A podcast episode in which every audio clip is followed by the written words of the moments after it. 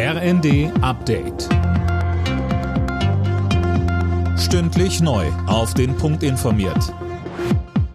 Ich bin Gisa Weber. Guten Abend. Die Berliner CDU hat Ja gesagt. Nach der SPD haben jetzt auch die Christdemokraten den gemeinsamen Koalitionsverhandlungen zugestimmt. CDU-Spitzenkandidat Kai Wegner dürfte nach dem deutlichen Wahlsieg dann auch neuer regierender Bürgermeister werden. Bei den Sondierungsgesprächen seien auch zu den grünen Brücken geschlagen worden, so Wegner. Nichtsdestotrotz gibt es natürlich deutlich mehr inhaltliche Schnittmengen mit den Sozialdemokraten. Ich freue mich jetzt auf die nächsten Wochen, wo wir das gemeinsame Ziel haben, die Probleme dieser Stadt jetzt anzugehen.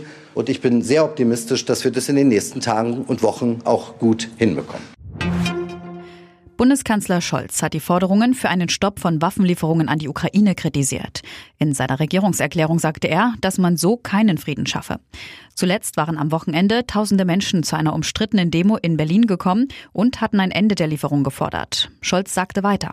Russland setzt nach wie vor auf einen militärischen Sieg. Doch diesen Sieg wird es nicht geben. Auch weil wir und unsere Partner die Ukraine weiter unterstützen. Putin verkalkuliert sich, wenn er glaubt, dass die Zeit für ihn spielt. Je früher er begreift, dass die internationale Gemeinschaft seinen Völkerrechtsbruch nicht duldet, desto größer ist die Chance auf ein Ende dieses Krieges.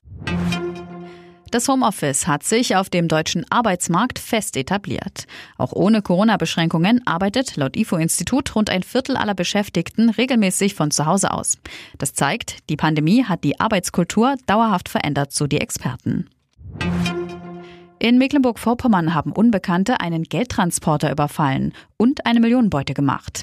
An einer Autobahnauffahrt versperrten sie dem Transporter den Weg mit ihren Autos und Betonblöcken. Eine Fahndung in der Region blieb ohne Erfolg. Alle Nachrichten auf rnd.de